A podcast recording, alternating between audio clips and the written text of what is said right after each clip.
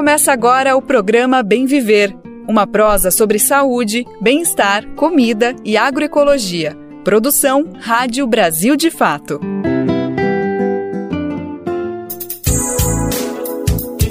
Hoje é sexta-feira, dia 21 de abril de 2023. Sextou, minha gente. Sextou com um feriado prolongado, que delícia! Espero que você esteja descansando, aproveitando o dia de folga e escutando o nosso Bem Viver com mais uma edição inédita que chega pra gente.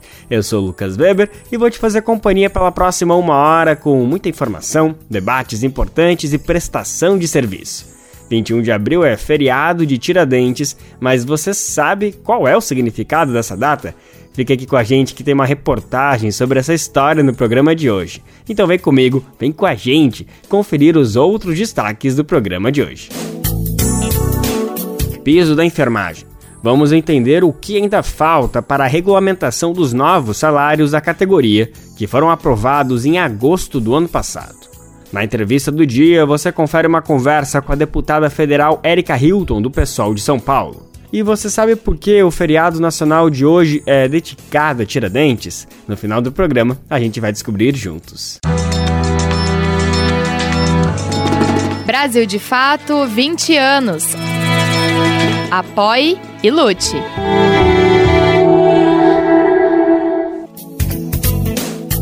A gente está no ar com Bem Viver de segunda a sexta-feira, sempre às 11 horas da manhã na Rádio Brasil Atual 98,9 FM na Grande São Paulo e também pela nossa rádio web no site radiobrasildefato.com.br que você pode ouvir em todo o mundo.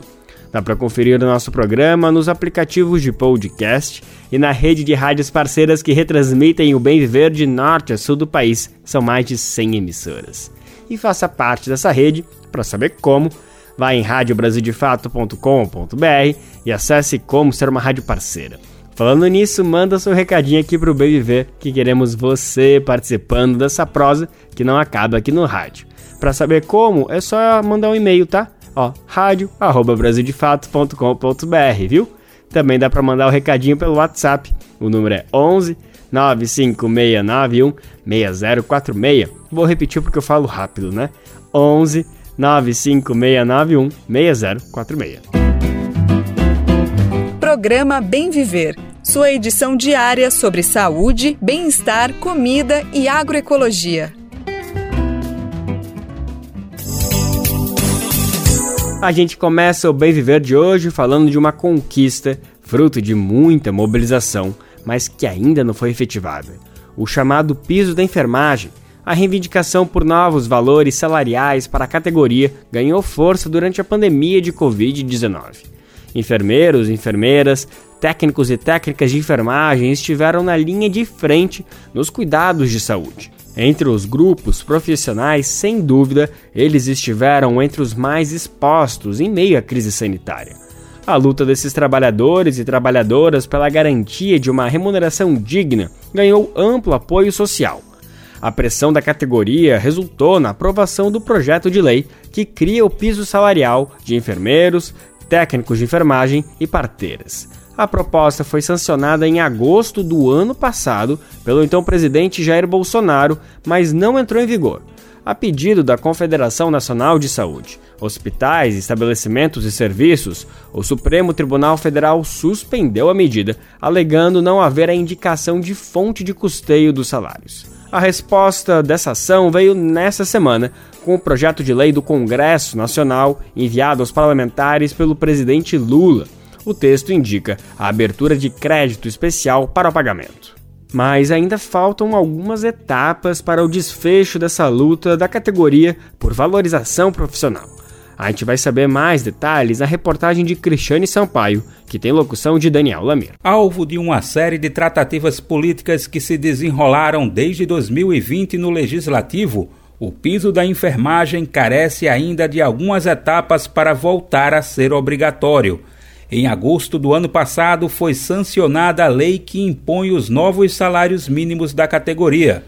Depois de o presidente Lula assinar na terça, dia 18, o PLN, projeto de lei no Congresso Nacional que trata do custeio da medida, a proposta precisará ser analisada agora por deputados e senadores. O texto assinado pelo petista abre um crédito especial para financiar o pagamento dos novos salários mínimos até dezembro deste ano. A medida valeria em todos os estados, municípios e no Distrito Federal. Os valores também abarcam as entidades filantrópicas e os prestadores de serviços que atendam, no mínimo, 60% de seus pacientes pelo SUS, Sistema Único de Saúde. Agora, com a assinatura do PLN, a expectativa é que o tema seja apreciado na próxima sessão do Congresso Nacional, prevista para ocorrer na próxima quarta, dia 26. A tendência é que o texto seja aprovado com facilidade e com ampla maioria, assim como ocorreu na votação das demais medidas relacionadas ao piso da enfermagem no Legislativo. Solange Caetano, presidenta da Federação Nacional dos Enfermeiros, acredita na aprovação no Congresso. Nós esperamos no Congresso, óbvio, que o Congresso aprove o mais rápido possível. Né? Nós estamos entendendo que dia 26 vai estar na pauta, porque vai ter sessão do Congresso Nacional, e que esse PLN seja aprovado já na sessão do dia 26, porque depende dele para posteriormente o Ministério da Saúde editar uma portaria dizendo como vai ser dividido os valores. Após a chancela do Legislativo e da edição da portaria, a expectativa no cenário político é que o Supremo Tribunal Federal revogue a liminar do ministro Luiz Roberto Barroso, que suspendeu a aplicação do piso nacional da categoria. Esse seria o último passo para garantir, de fato, a obrigatoriedade dos novos salários. A decisão do magistrado se deu em setembro, exatamente um mês após a publicação da lei que instituiu os novos valores mínimos salariais do segmento. A norma prevê os valores de R$ 4.750 para enfermeiros, R$ 3.325 para técnicos de enfermagem e R$ 2.375 para auxiliares e parteiras. Barroso havia suspendido o piso alegando que o caráter impositivo da medida geraria risco de demissão de massa e oferta de leitos no setor de saúde. A decisão foi tomada a partir de pedido formalizado pela Confederação Nacional de Saúde, Hospitais e Estabelecimentos e Serviços, que representa empresários do segmento. A disputa judicial em torno do tema intensificou a saga pela garantia do piso no âmbito do legislativo. Além da aprovação da lei federal, a Câmara e o Senado também promulgaram uma emenda constitucional que inseriu o piso nacional da enfermagem na Constituição Federal. Ao longo do percurso legislativo nos últimos anos, a categoria foi se fortalecendo politicamente por meio dos diferentes protestos e articulações que sustentaram a relação entre a base dos trabalhadores do segmento e parlamentares aliados. Esse processo fez com que a bandeira do piso ganhasse as redes sociais e as ruas em diferentes pontos do país. A jornada ajudou a dar maior tração e popularidade à pauta, o que fez com que o segmento da enfermagem se fortalecesse politicamente. Agora, com mais esse passo dado pelo PLN de Lula na terça, a expectativa dos profissionais que atuam no setor só aumenta. É o que afirma Solange Caetano. É tudo que os trabalhadores querem, porque nós temos aí uma gama de trabalhadores que ganham menos do que o valor instituído no piso. Então, isso vai, é, sem dúvida nenhuma, trazer uma valorização, trazer um reconhecimento para os profissionais, é, não só para os enfermeiros, mas para os técnicos, para os auxiliares de enfermagem, para as parteiras.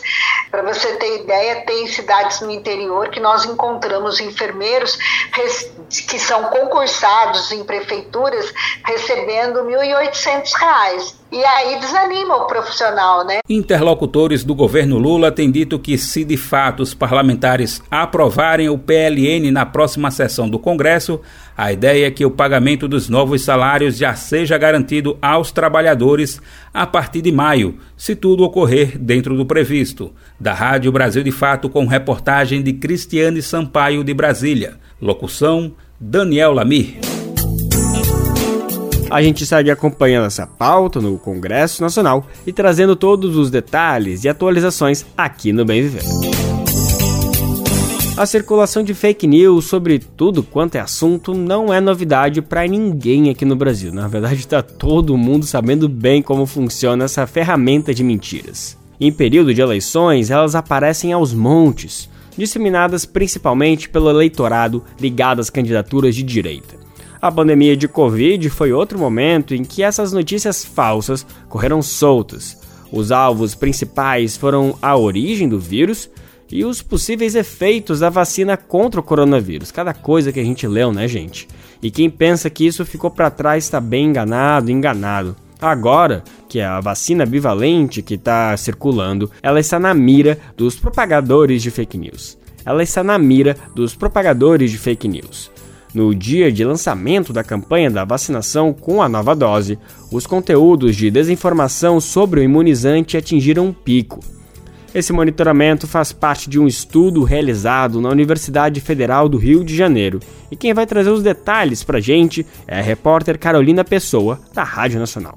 Mesmo após dois anos da vacina contra a Covid-19 chegar ao Brasil e com a comprovada queda no número de mortes e internações causadas pela doença, notícias falsas anti-vacina continuam circulando. É o que mostra uma pesquisa feita pelo Laboratório de Estudos de Internet e Mídias Sociais da Universidade Federal do Rio de Janeiro, a UFRJ.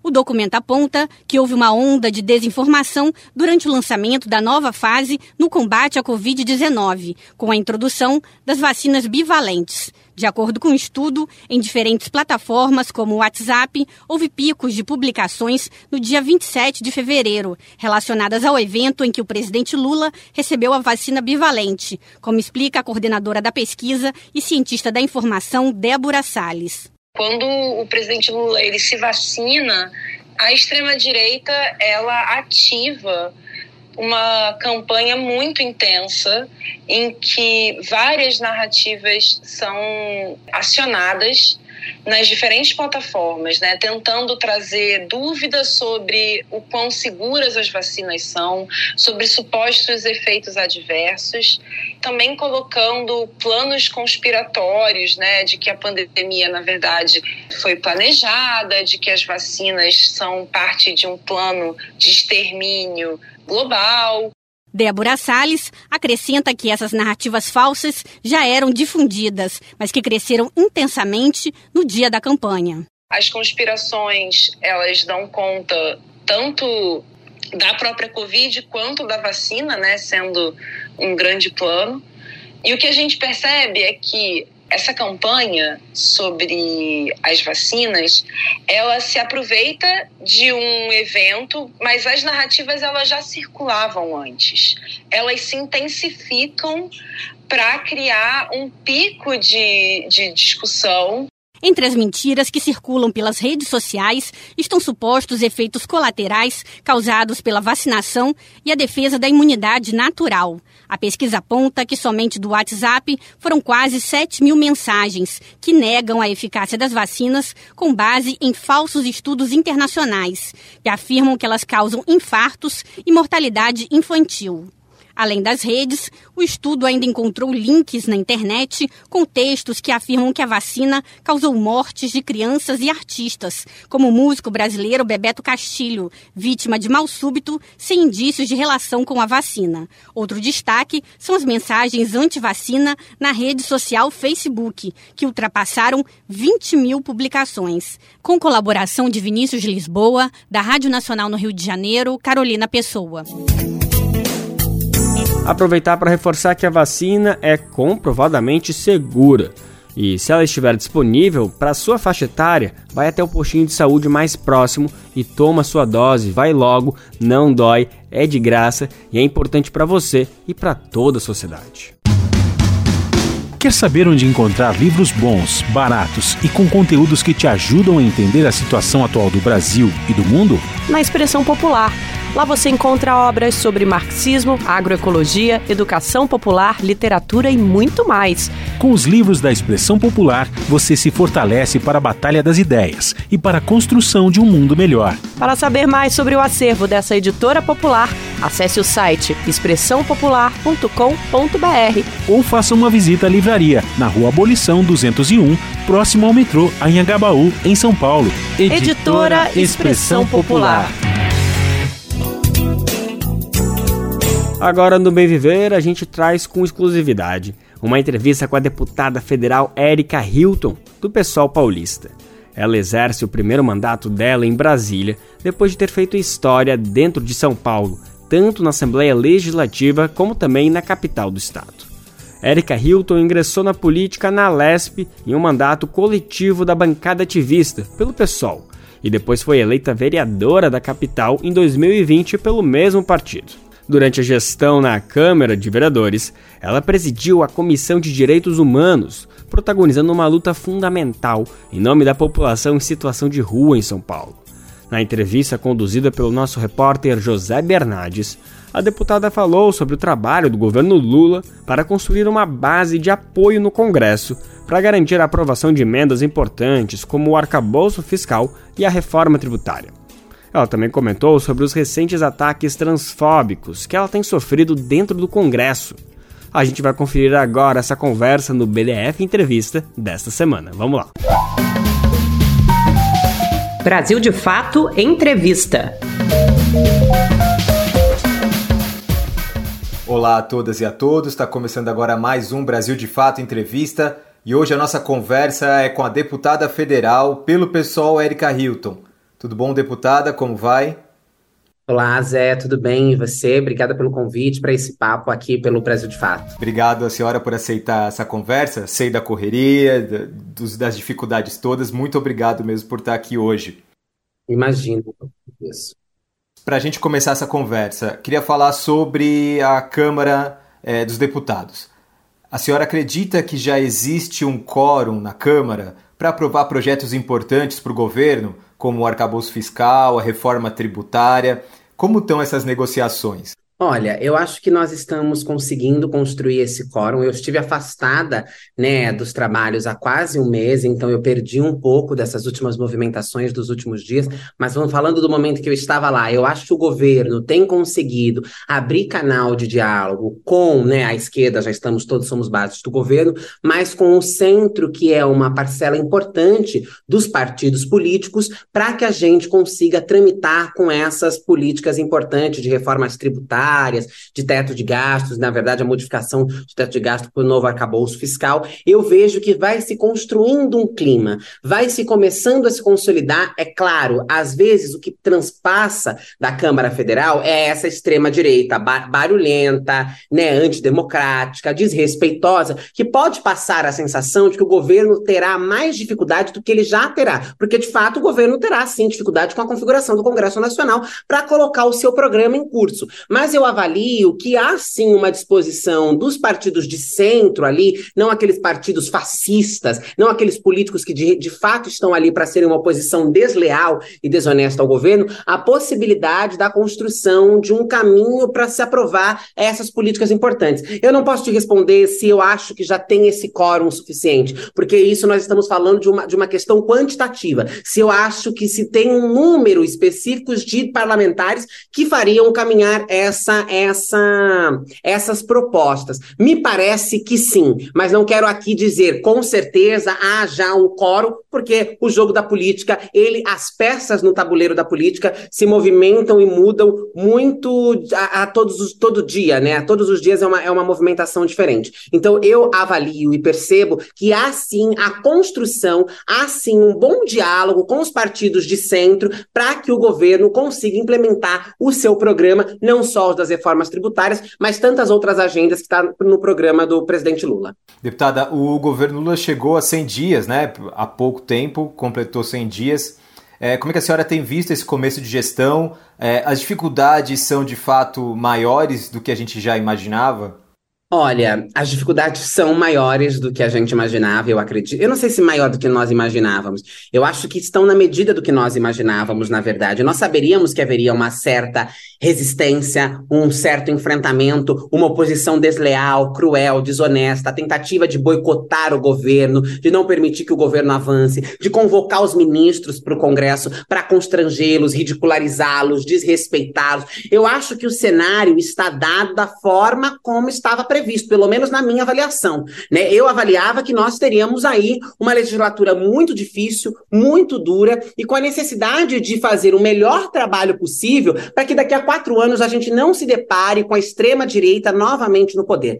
Nós estamos vendo nesse o que agora é um pouco mais de 100, né? O que representou em retrocessos a a ocupação de uma extrema-direita, de uma direita fascista, num espaço de poder como é a presidência da República. Daqui a quatro anos, nós não temos ainda oxigênio, fôlego, estrutura, musculatura para sustentar mais um novo mandato de, de, de, de partidos que tenham uma ideologia tão cruel, tão devastadora, tão desestruturadora como foi o governo Bolsonaro. Então, eu acho que as dificuldades elas estão na medida daquilo que estava sendo previsto e que o governo conseguiu avançar. Eu fiz nas minhas redes sociais um post de avaliação dos 100 primeiros dias de governo Lula, elencando ali pautas dentro da educação, da saúde, da, da, da previdência social, né, da, da, da, redistribuição de renda, das mais diversas áreas das, do, de interesse da população e da sociedade brasileira, que o governo Lula já foi trazendo respostas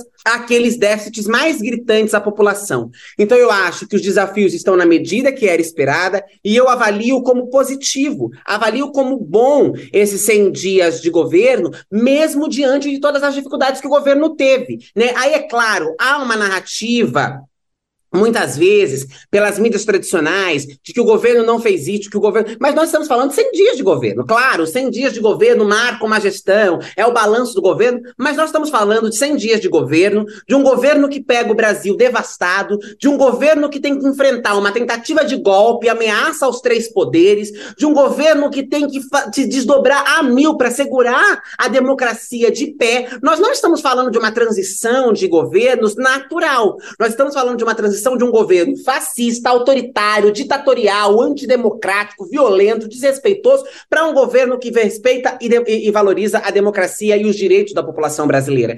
Ao colocarmos nessa balança, nós temos sim uma, uma, uma visão positiva, e quando nós olhamos as, as, as modificações que o governo já propôs, nós dizemos, os desafios estão na medida que nós esperávamos. Eu acho sim que são grandes, são árduos, serão difíceis os 200, os 300, 400, 500 dias de governo, mas nós estamos avançando e nós estamos resgatando este país, apesar de todos os desafios e obstáculos que nós temos na nossa frente. É, o governo tem tido contatos com plataformas como o Twitter, por exemplo, e tem tido respostas muito negativas quanto ao controle, é, a, a regulação dessas plataformas. É possível fazer a regulação dessas plataformas para que elas atuem de acordo com a legislação brasileira? Olha, possível tem que ser, Zé. Não, nós não podemos acreditar que essas plataformas internacionais possam usar o território brasileiro e serem mecanismos, serem canais, né? É como se fala, transportadoras de mensagens de ódio, de violência, de estigma, de ataques, etc. Nós não podemos nos conformar com isso. Recentemente, agora, após as eleições, o próprio ministro teve uma reunião com representantes da plataforma, dessas plataformas, o ministro Alexandre de Moraes, né? Houve uma reunião recente, acho que menos de um mês atrás, ou pouco mais de um mês, que foi a última reunião que teve no âmbito do Supremo Tribunal Federal com esses representantes, para tratarem desta questão da regulamentarização das plataformas no Brasil. O governo tem feito agora essas ações, né, através do, do, do Ministério da Justiça, do Ministério dos Direitos Humanos, etc. Há uma certa resistência, porque a gente sabe o quanto o ódio, a violência, ele gera dinheiro, ele gera like, ele gera compartilhamento, mas nós precisamos, enquanto sociedade, enquanto humanidade, nos comprometermos a fazer com que, de fato, essas plataformas possam ser regulamentadas e possam agir dentro da legislação. O que nós temos temos assistido nos últimos dias com referente a ataques a escolas é algo que transborda qualquer limite democrático, humano, civil. Ler aquelas notícias é algo que dá nó na nossa garganta, deixa pais, alunos, é, professores todo mundo extremamente preocupado com o futuro das nossas escolas, com o futuro das nossas crianças, e fica cada vez mais claro que é através das redes sociais, que é através de plataformas de comunicação como WhatsApp, Telegram, etc., que essas máfias se, se utilizam para fazerem esse tipo de diálogo. E não necessariamente esses criminosos, mas nós temos visto nos últimos dias um fenômeno muito assustador, que é o fenômeno da mentira. A fake news nomeando escolas, territórios, dizendo que serão atacados. O que isso gera de caos. Então eu acredito que esta é sim uma discussão difícil, não será fácil, porque se fosse fácil, nós já teríamos avançado. Instâncias como o Supremo Tribunal Federal já têm feito essa conversa e nós ainda não conseguimos fazer com que de fato se respeite a legislação brasileira, mas nós precisamos batalhar, acreditar e lutar incansavelmente para que as plataformas se comprometam no bloqueio, na minimização, na minimização dos ataques de ódio, né? Não é só referente às escolas, mas são ataques racistas, ataques transfóbicos, ataques misóginos, ataques das mais diversas naturezas que não podem continuar tendo espaço deliberado dentro das plataformas como nós temos hoje. Mudando um pouquinho de assunto, para falar um pouquinho sobre a sua trajetória. É, a senhora já foi deputada estadual na Assembleia Legislativa de São Paulo, em um mandato coletivo, né? Também vereadora, já passou aí por cargos importantíssimos no Legislativo. É, e agora na Câmara dos Deputados, na Câmara Federal é um desafio muito maior, né? Os temas são muito maiores, a, a, pressão é muito maior, enfim, o número de votos que a senhora recebeu também é muito maior. É, como é que tem sido esse começo de trabalho no Congresso? Como tem sido se adaptar a essa nova rotina?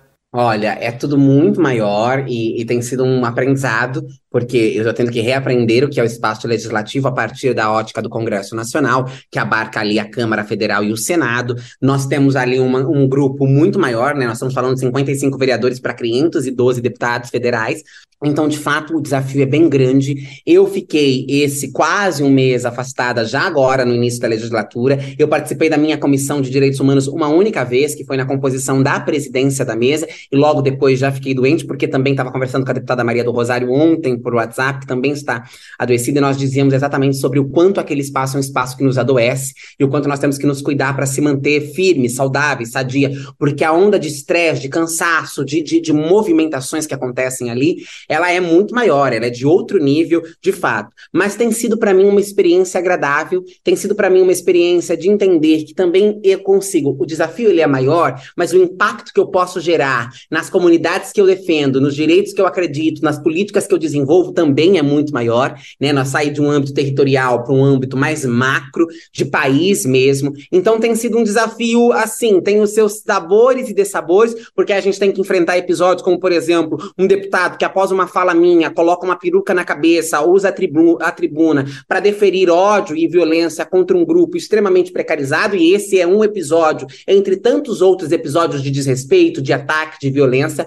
Nós temos que enfrentar uma extrema-direita completamente fascista, porque aqui em São Paulo nós tínhamos os fascistinhas, mas eles eram fascistinhas, fascistoides quase, eu diria, fantoches do fascismo. Ele fazia um, uma encenação muito blazer, muito. Lá não, lá nós estamos falando de homens perigosos, de pessoas que realmente acreditam naquilo que defendem, defendem com unhas e dentes, são capazes de tudo. É intimidador, mas a minha trajetória de vida também é uma trajetória que foi intimidadora e eu nunca pude me acovardar diante dela. Eu sempre precisei ter ousadia, coragem, resiliência. Então eu, eu avalio como algo muito positivo. Eu quero, como fiz nos meus dois anos de mandato como vereadora, ao final dos quatro anos de mandato como deputada estadual, deixar qualquer tipo de legado que eu consiga construir, porque também ali a construção ela é mais, do, ela é mais difícil, porque a, os enfrentamentos são muito maiores, mas tem sido uma experiência da qual eu tenho aprendido, gostado e da qual eu acho que o meu papel é fundamental naquele espaço, fazendo parte das primeiras deputadas travestis transexuais eleita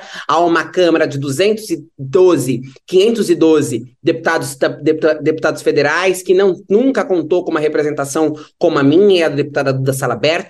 Então, eu acho que é um desafio maior, mas nós também temos potencial e capacidade de pensar políticas maiores e nós com certeza deixaremos um lindo legado mostrando que a nossa participação e a nossa presença naquele espaço ela tem um propósito. Nós somos eleitas pelos gritos das minorias, nós somos eleitas pela necessidade da representação, nós somos eleitas pela necessidade das mudanças, da transformação, de um novo olhar sobre a política, da renovação daquele espaço que ainda é muito masculino, muito branco, muito cissexista. Então nós tudo isso. E representar tudo isso é algo que me engrandece, me enche de orgulho e me faz ter certeza do papel constitucional mesmo que o meu corpo e o meu mandato representa naquele espaço. E mesmo com os desafios, mesmo com os enfrentamentos, mesmo com muitas vezes eu tendo nós na tripa quando vejo cena uma ou outra, eu sei do meu papel, eu sei do que, eu, do, do que devo fazer ali e isso me faz seguir adiante e isso e acho que isso faz a experiência ser uma experiência agradável, porque ela é uma experiência de mudança, de transformação e de revolução.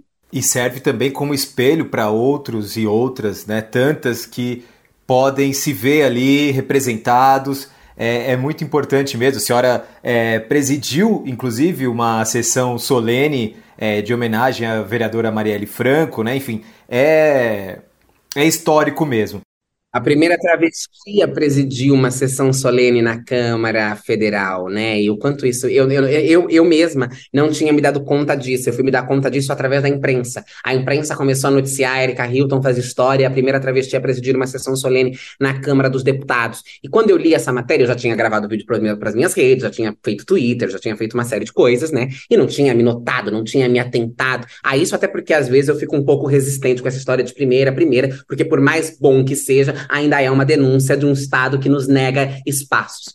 E quando eu vi isso, eu, eu me senti muito agraciada, porque de fato não é só sobre ser a primeira, mas é sobre fazer história para um grupo que foi negado de ocupar esse espaço. Ser a primeira é dizer que nenhuma que tombou na ditadura, que nenhuma que tomba todos os dias nas esquinas foram à toa, que nós chegamos para ocupar e mudar esse lugar, e que sim, em 2022, 2023, por mais tardio que seja, nós tivemos tivemos uma travesti negra que saiu das esquinas também, que ocupou e conseguiu conquistar um lugar dentro da Câmara Federal, presidiu pela primeira vez uma sessão solene, que muito provavelmente não será a única, porque há caminhos que se abrem, é muito difícil de serem fechados. E isso é grandioso. É grandioso porque cria perspectivas de futuro melhor para essas meninas. Se eu, quando fosse criança, tivesse não só visto a travesti como chacota, como ridícula, como piada, como drogada, prostituta, encarcerada, Talvez quando eu tivesse sido expulsa da minha casa e ido para uma esquina, eu acreditasse que era possível ter um futuro melhor. Então eu também me vejo nesse espaço como alguém que pode construir para essa geração que me olha como inspiração hoje a possibilidade, não necessariamente de que elas sejam deputadas, ou vereadoras, ou senadoras, ou o que, que seja, mas que elas possam ser alguém na sociedade. Deputada, muito obrigado por essa conversa, viu? Eu agradeço. Eu que agradeço a conversa. A você que nos acompanhou até aqui, muito obrigado. Na próxima semana voltamos com mais uma entrevista. Tchau, tchau. Lembrando que essa conversa fica salva no nosso site, nas versões em vídeo, texto e áudio. É só ir em radiobrasildefato.com.br, descer até o final da página e clicar ali no BDF Entrevista, que tem todas as conversas feitas nesse quadro. Cotas raciais, cotas para estudantes de escolas públicas, cotas para povos indígenas. Ainda quem torça o nariz quando escuta falar desse tipo de política pública. Fruto de muita luta desses segmentos que a gente acabou de citar, as cotas são demandadas como um instrumento de reparação. E você acha justo uma pessoa que estudou a vida toda em escola pública, que mal teve aulas de física e química, competir em pé de igualdade com quem frequentou bons colégios e teve acesso a tudo quanto é conteúdo que cai nos vestibulares? Esse é um exemplo simplista, mas ele consegue resumir bem a questão. A gente sabe que o Brasil tem avançado sim nessas políticas de reparação, mas ainda a passos lentos. O que não muda o fato que tem conquistas importantes acontecendo. Olha só isso. A partir desse ano, mais uma universidade pública passa a receber estudantes quilombolas por meio da reserva de vagas. O processo seletivo está em andamento e serão consideradas as notas do Enem de 2022 para o ingresso. Vamos conferir os detalhes na reportagem que tem locução de Daniel Lamir. A UNB, Universidade de Brasília, anunciou que o processo de seleção a partir do segundo semestre deste ano contará com cotas para quilombolas. A medida atende a uma demanda antiga dos movimentos sociais. Apenas cerca de 20% das universidades públicas brasileiras utilizam esse tipo de cota, de acordo com a CONAC, Coordenação Nacional de Articulação das Comunidades Negras Rurais Quilombolas. A política da UNB vai beneficiar pessoas do Distrito Federal e estados vizinhos, sobretudo de Goiás e Minas Gerais, que possuem muitas comunidades quilombolas próximas à capital do país. Para a professora e pesquisadora Gilvânia Silva, a implementação das cotas para quilombolas na universidade foi fruto de um trabalho de tensionamento. Ela destaca as denúncias dos movimentos sociais para que a universidade, que é pioneira na política de cotas para pessoas negras, avançasse mais. Para mim, era sempre um desafio pensar por que, que a UNB, como uma universidade pioneira na implementação de cotas, não havia pensado nos sujeitos quilombola como sujeitos específicos. Então, essa decisão agora da UNB é o, o que eu chamaria de aperfeiçoamento das ações afirmativas nas universidades, porque não dá para a gente pensar que as pessoas quilombolas, com os mesmos, com os níveis de dificuldade de acesso que têm, é, estão no mesmo nível de, de igualdade das outras pessoas negras. De acordo com a primeira prévia do censo de 2022, Minas Gerais é o segundo estado em número de quilombolas no Brasil, com mais de 36 mil pessoas, ficando atrás apenas da Bahia. Já Goiás aparece nesse mesmo levantamento com mais de 8 mil quilombolas, sendo o primeiro da região centro-oeste. No Distrito Federal, 150 pessoas se identificaram como quilombolas, de acordo com a prévia do censo. Lara Luiza, vice-presidente da Federação Estadual dos Quilombolas em Minas Gerais, estudou sobre as comunidades quilombolas no Noroeste Mineiro em sua dissertação de mestrado. Ela conta da importância dessa população para Brasília ser fantástico em prol da emancipação social e da valorização da identidade dessa população quilombola que ajudou a construir Brasília, né? Historicamente, vou até te mandar um artigo que eu recebi essa semana, que Brasília era terra de quilombos, de, de Paracatu, de Cristalina, dessa região toda. Então, assim, é um reforço dessa identidade invisibilizada e apagada. Né? Uhum. É, é uma justiça social para o pessoal ter acesso à universidade, até um incentivo deles mesmo a, a, a estudar, né, a melhorar a sua qualidade de vida. De acordo com o edital publicado pela UNB, o ingresso de novos alunos será feito por meio de notas do Enem do ano de 2022. As inscrições finalizam nesta quarta-feira, dia 19. As pessoas mais bem classificadas na seleção vão preencher vagas em cursos de graduação presenciais. Da Rádio Brasil de Fato, com reportagem de Valmir Araújo de Brasília. Locução: Daniel Lamir. Qual foi a última vez que você ajudou a salvar uma vida? Nájila Lima, do Hemocentro do Ceará, tem um recado para você. Todo dia é dia de doar sangue. E não espere você conhecer alguém para exercer esse gesto de solidariedade. Existem muitas Marias, José que precisam de sangue e a gente não precisa conhecer para ajudar a salvar, a reescrever a vida dessas pessoas. Tome uma atitude e salve vidas. Doe sangue. Uma parceria Rádio Senado. Você consegue imaginar a imagem de mil campos de futebol um no lado do outro? É bastante coisa, né?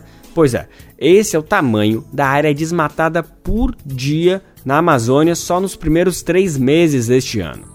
O desmatamento no bioma segue em ritmo acelerado e atingiu mais de 800 quilômetros de floresta entre janeiro e março.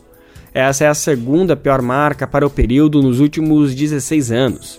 Essas informações foram divulgadas pelo Amazon, um instituto que faz o monitoramento da devastação da Amazônia por meio de imagens de satélite.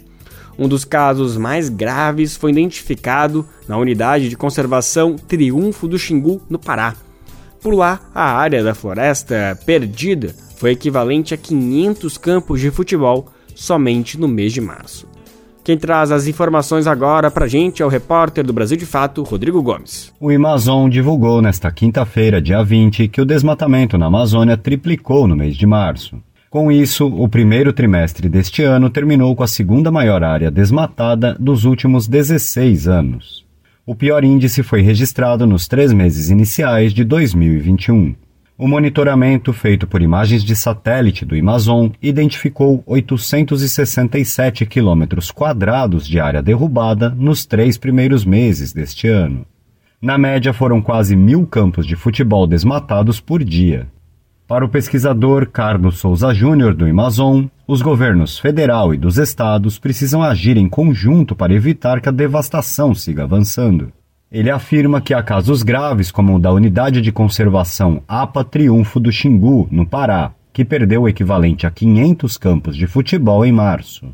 Nas palavras do pesquisador, será preciso também não deixar impune os casos de desmatamentos ilegais e apropriação de terras públicas. Na última semana, o governo federal colocou em consulta pública a quinta fase do Plano de Prevenção e Controle do Desmatamento na Amazônia Legal.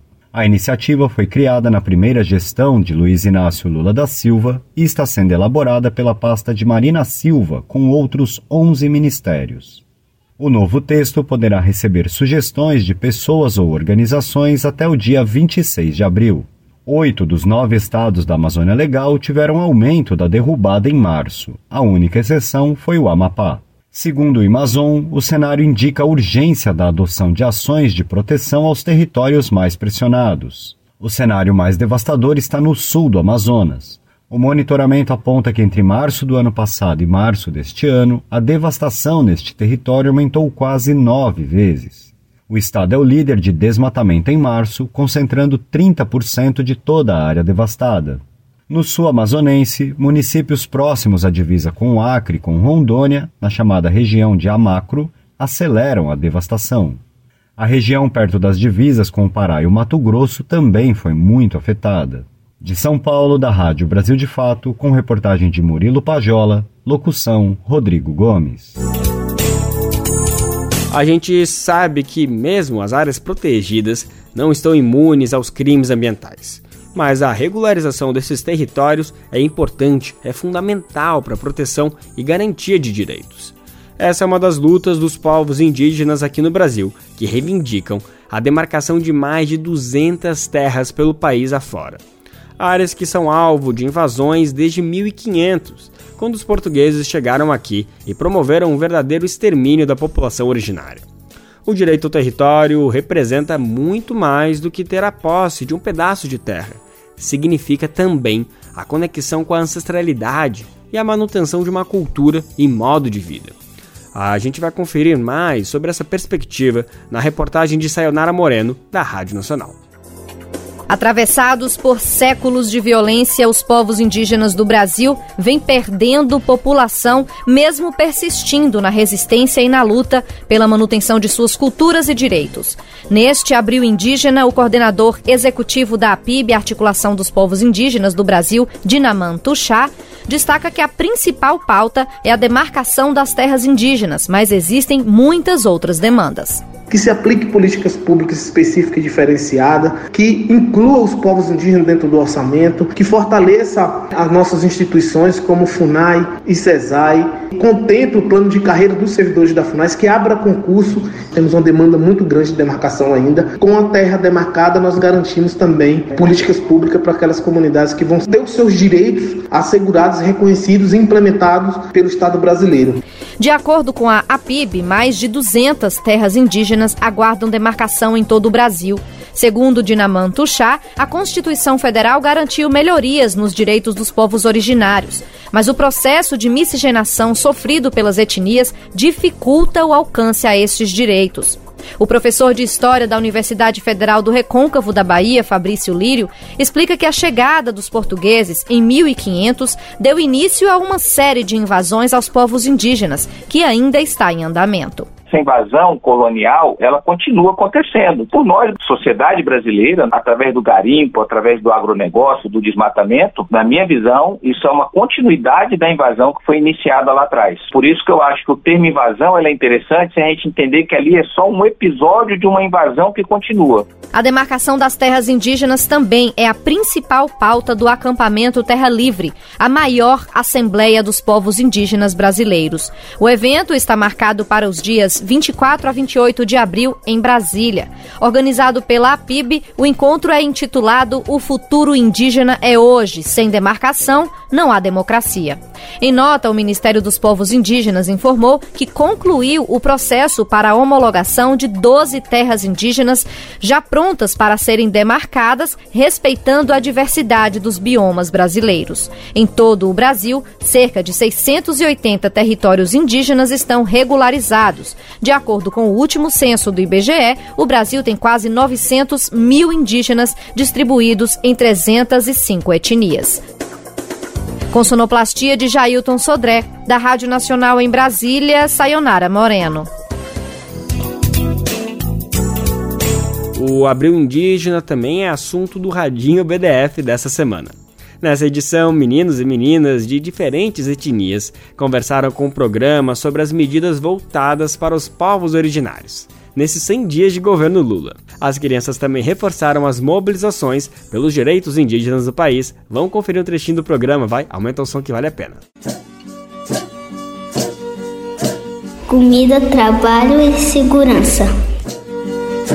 Cuidar da vida, cuidar da planta, cuidar dos animais, cuidar da mata e cuidar dos bichos que estão machucados. É porque a gente precisa ser respeitado.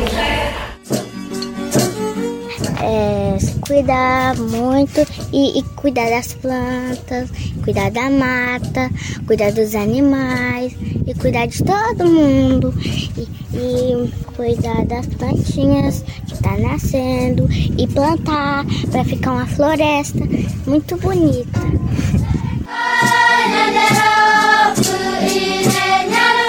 Viver em harmonia e respeitando os povos indígenas. Que todos podem viver em harmonia e viver essa cultura.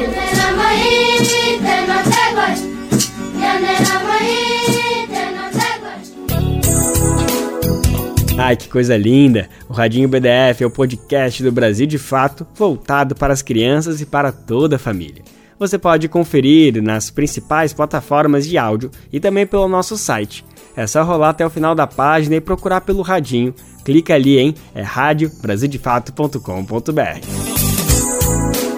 E por falar em podcast, esse formato de conteúdo em áudio tem ganhado cada vez mais adeptos. Tá todo mundo, sempre tem alguém compartilhando, né? Qual podcast tu está ouvindo? Isso é uma pergunta bem frequente nos dias de hoje tem para todo gosto, né? Episódios longos, curtos, sobre música, literatura, saúde, astrofísica, tudo que você puder imaginar.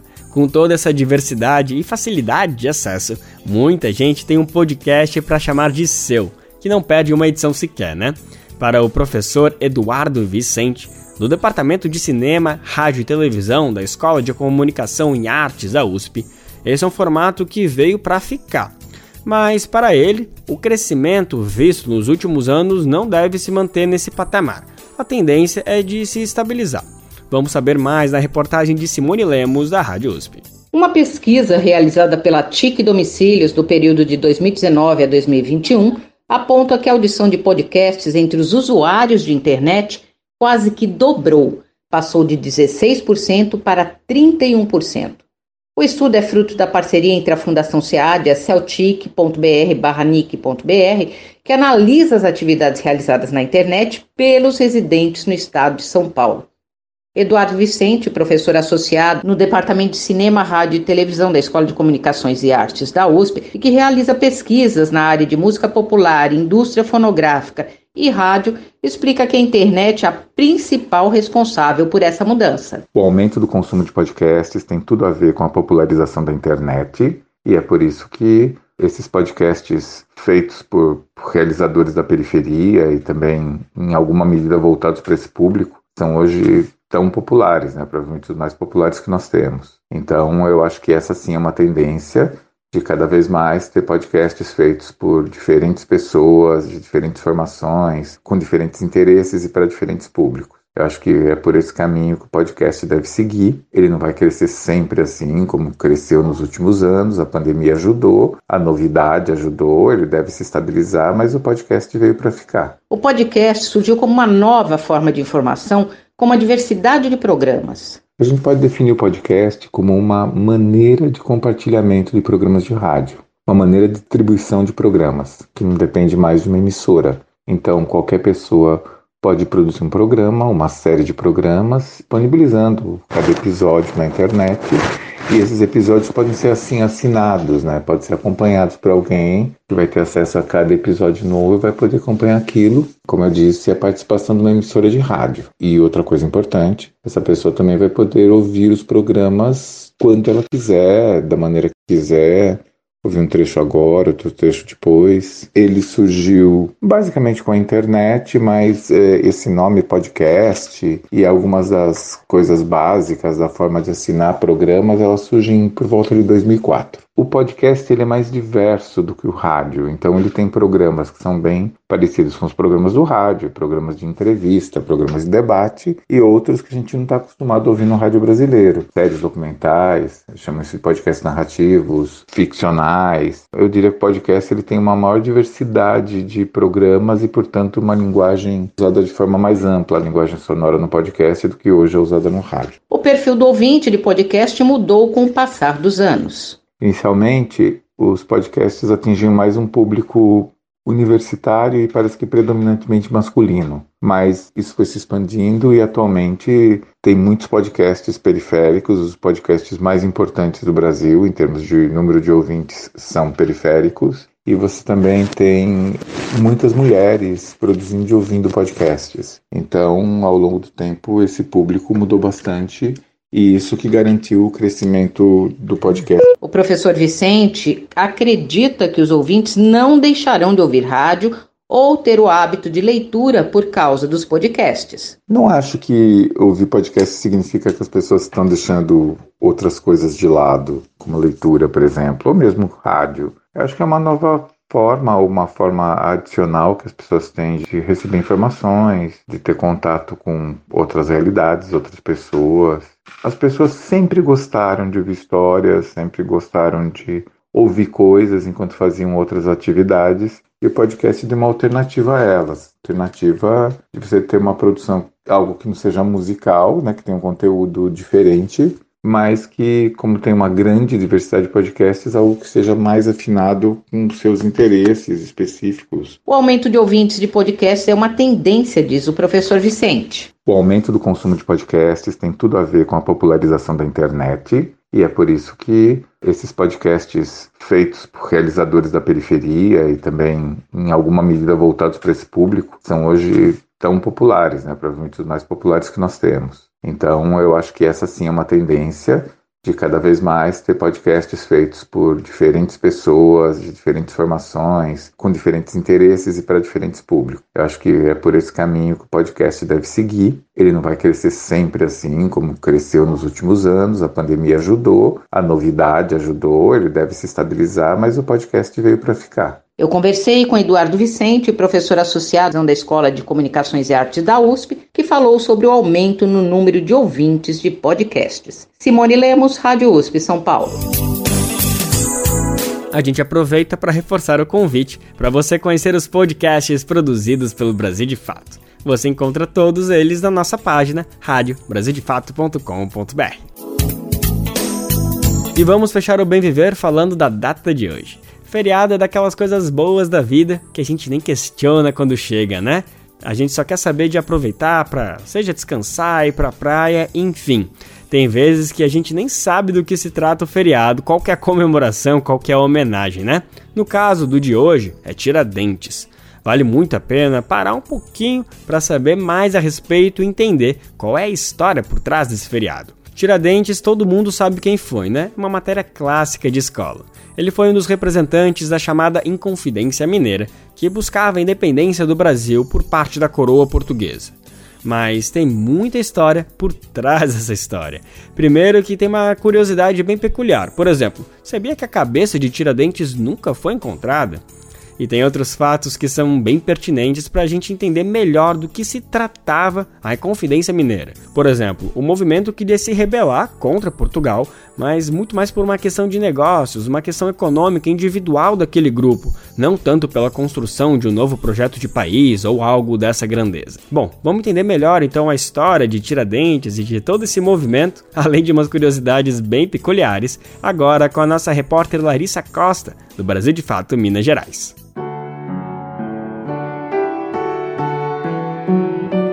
Dono de um feriado nacional em seu nome, Joaquim José da Silva Xavier, o Tiradentes, tem uma história em parte desconhecida e em parte misteriosa.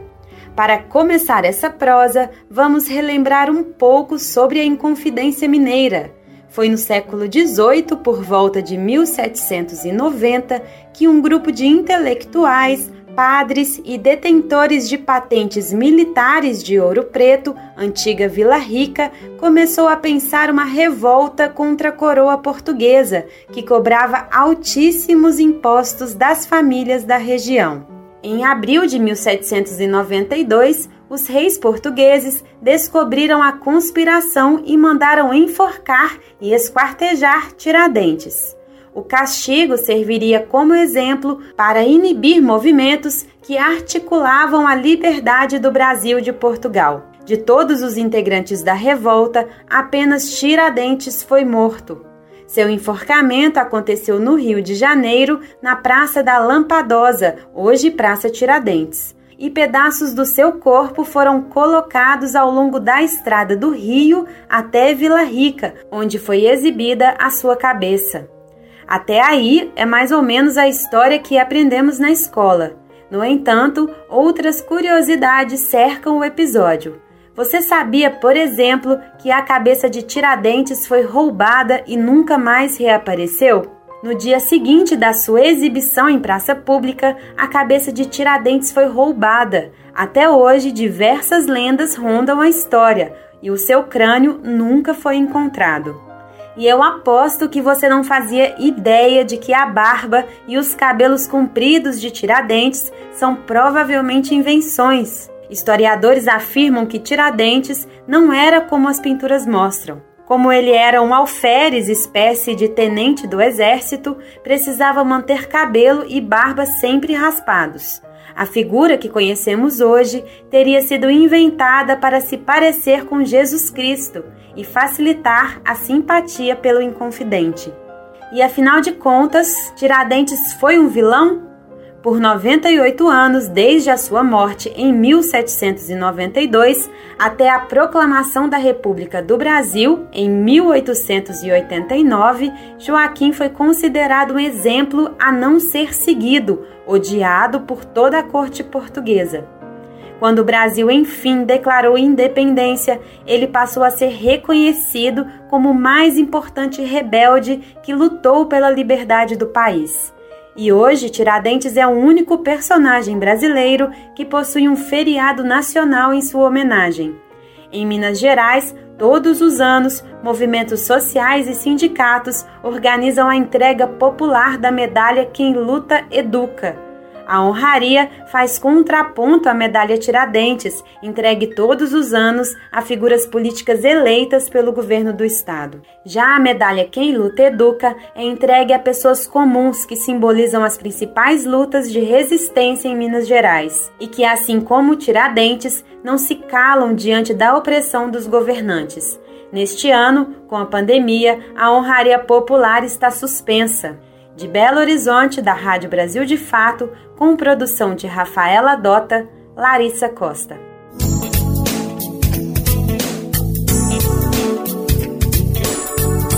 Sendo feriado, tem alguns serviços que não abrem hoje. Sempre vale a pena reforçar essa dica, né? Não adianta tirar o dia de folga para resolver algumas pendências no banco, por exemplo. Quer dizer, dá para ir se for para resolver algo no caixa eletrônico, mas o atendimento hoje está fechado. Sobre as lotéricas no geral, a abertura ou não fica a critério do proprietário.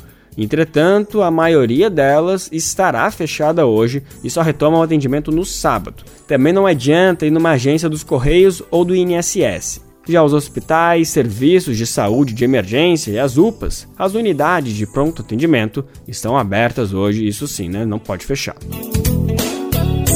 Nosso Bem Viver de hoje, desse feriadão de Tiradentes, vai ficando por aqui. A gente está de volta segunda-feira com mais uma edição inédita te esperando, viu? O Bem Viver vai ao ar a partir das 11 horas da manhã na Rádio Brasil Atual 98,9 FM na Grande São Paulo ou no site radiobrasildefato.com.br. Lembrando que o Bem Viver vai ao ar em diversas rádios pelo país, diversas emissoras retransmitem nosso programa e a lista completa você encontra no nosso site, na matéria de divulgação diária do programa.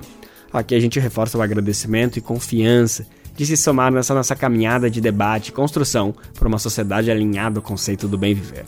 Muito obrigado por estarem com a gente, vamos nessa que tem muito pela frente. Quem quiser conferir o nosso programa nas plataformas de podcast, pode procurar lá, viu? É, no Spotify, Deezer, iTunes, Google Podcast, tá tudo lá. Este programa teve a apresentação de Lucas Weber e roteiro de Geisa Marques, edição e produção de Daniel Lamir e Douglas Matos, Trabalhos técnicos de André Parocha, Dilson Oliveira e Lua Gattinoni. Coordenação Camila Salmásio, direção executiva Nina Fidelis, apoio toda a equipe de jornalismo do Brasil de Fato. Você ouviu o programa Bem Viver, uma prosa sobre saúde, bem-estar, comida e agroecologia. Produção Rádio Brasil de Fato.